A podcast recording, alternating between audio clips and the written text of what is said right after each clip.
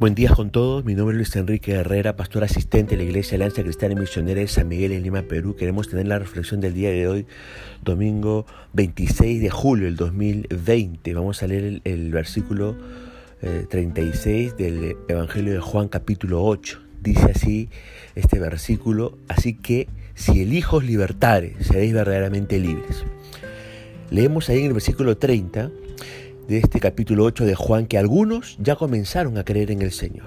Y a estos judíos que acababan de poner su fe en Cristo, el Señor les dio triple promesa. Lo importante no era solo creer, sino permanecer en esa fe. Y permanecerían en la fe permaneciendo en la enseñanza de Cristo. Por eso dijo en el versículo 31, en la primera parte, en mi palabra. A los que harían eso, el Señor promete tres cosas. En primer lugar, les promete que serían verdaderos discípulos, como dice el versículo 31. ¿Será que el Señor tenía cierta duda de lo genuino que era la fe de estas personas? Si queremos demostrar que somos verdaderos discípulos de Cristo, tenemos que perseverar en la fe.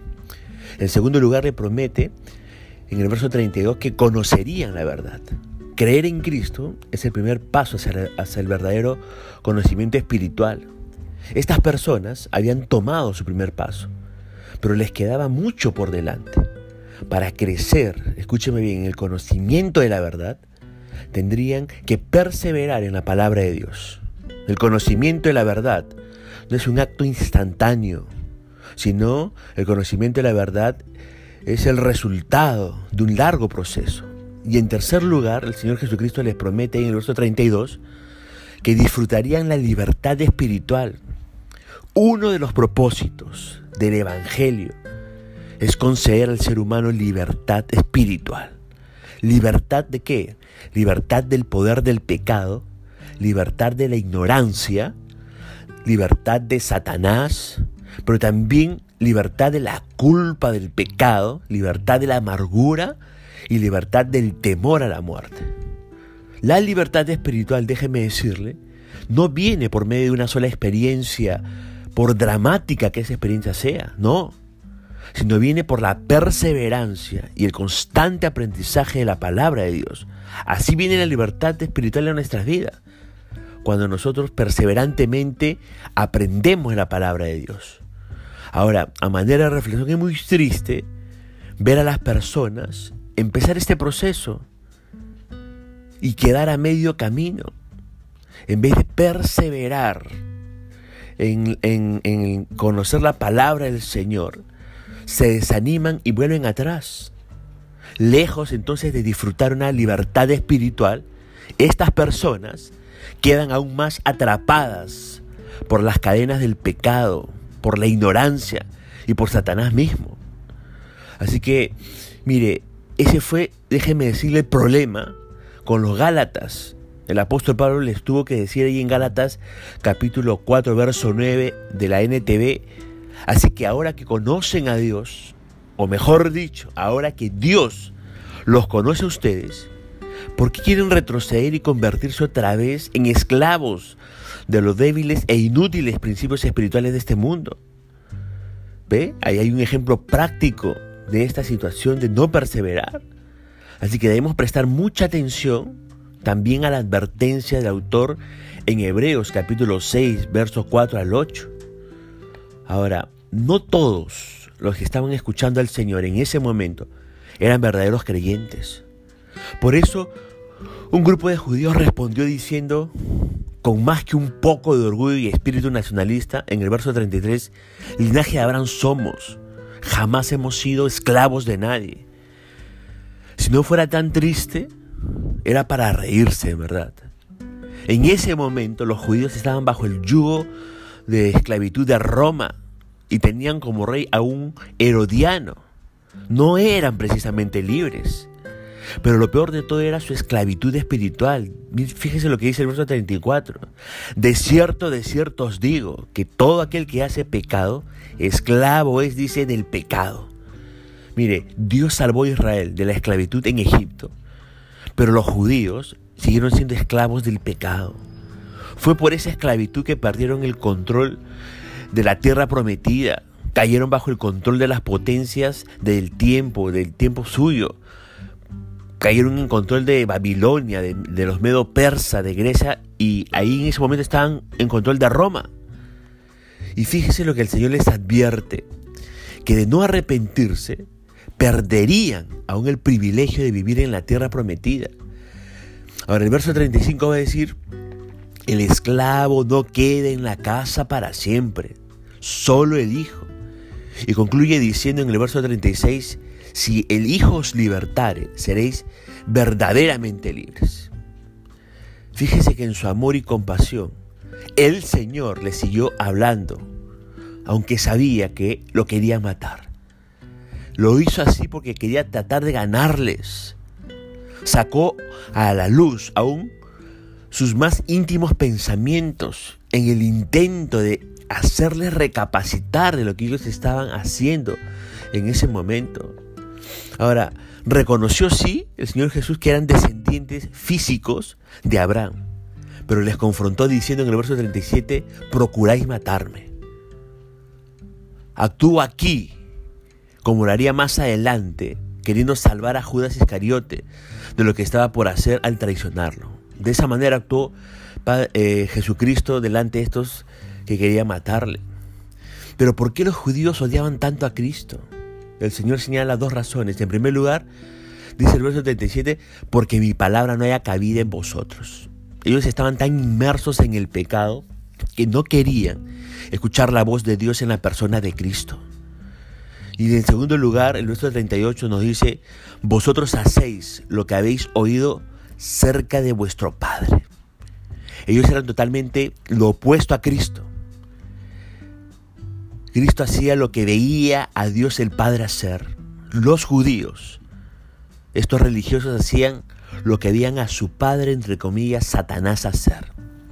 Ahora, a manera de reflexión, nuestros pensamientos, nuestras actitudes y nuestras acciones, ¿qué dicen de nosotros? su pensamiento, su actitud y su acción, ¿qué dice de usted mismo? ¿Está usted disfrutando una verdadera libertad espiritual? ¿Estamos disfrutando una verdadera libertad espiritual?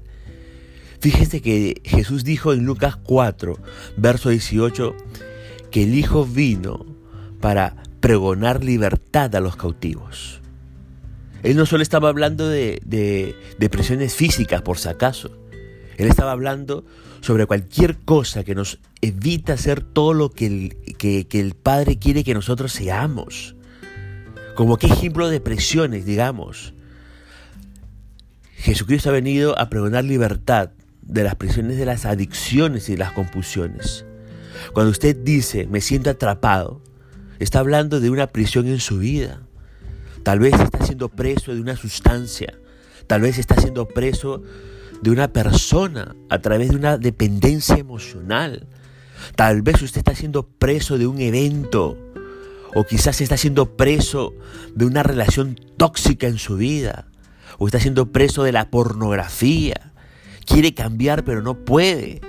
O quizás usted está siendo preso de temores infundados en su vida que lo tiene de tiempo o está siendo preso de patrones o fortalezas de pensamientos errados a la verdad que tiene tan enclaustrados en su mente que le lleva a tener una conducta que en vez de hacerle bien, le trae mal a su propia vida.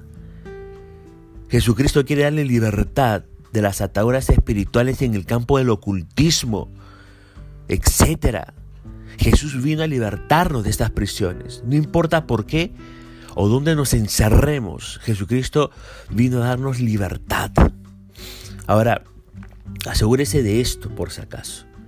A Jesús usted le importa. Jesús quiere que usted sea libre.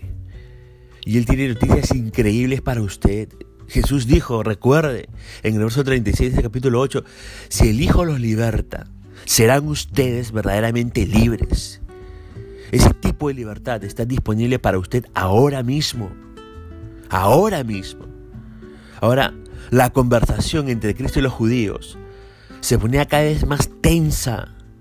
Mire, la sección anterior concluyó con el Señor acusando a los judíos de ser hijos de Satanás, aunque no lo mencionó por nombre, ¿no? Fíjese en el verso 38. Ahora, los judíos ante esta situación reaccionaron, afirmando una vez más que eran hijos de Abraham. Dice el verso 39, nuestro padre es Abraham, ¿no? Y también el verso 33. Pero el Señor les contesta diciendo que sus obras lo negaban. Si hubieran sido hijos espirituales de Abraham, ellos le habrían recibido con brazos abiertos y habrían escuchado con atención cada palabra que Cristo dijo. Pero la verdad es que lo querían matar. El verso 40 dice, ¿nos hizo esto, no hizo esto Abraham? Dijo el Señor Jesucristo. Ahora, Abraham escuchaba la palabra de Dios. Conversaba con el ángel de Jehová, ahí en el Génesis 22, versículo 11. El Señor Jesús era ese ángel de Jehová. El Señor Jesús era ese ángel de Jehová, ese era el ángel de Jehová eh, antes de su encarnación. Ahora, los judíos solo argumentaban con él y resistían su palabra. Ahora, el contraste que usted se ve aquí entre Cristo y estos líderes espirituales era enorme. Cristo hablaba la verdad, como dice el verso 40, pero los judíos hablaban mentiras, como dice el verso 44. Cristo hablaba la verdad porque eso fue lo que él escuchaba de Dios el Padre. Pero los judíos querían asesinar a Cristo. ¿Por qué? Porque ellos escuchaban a Satanás, su padre espiritual. Ahora, para manera de reflexión, Cristo escuchaba al Padre, por eso hacía lo que hacía y decía lo que decía. Los judíos escuchaban la voz de Satanás, por eso hacían lo que hacían y decían lo que decían. La pregunta de cajón para usted y para mí es, ¿a quién escucha usted?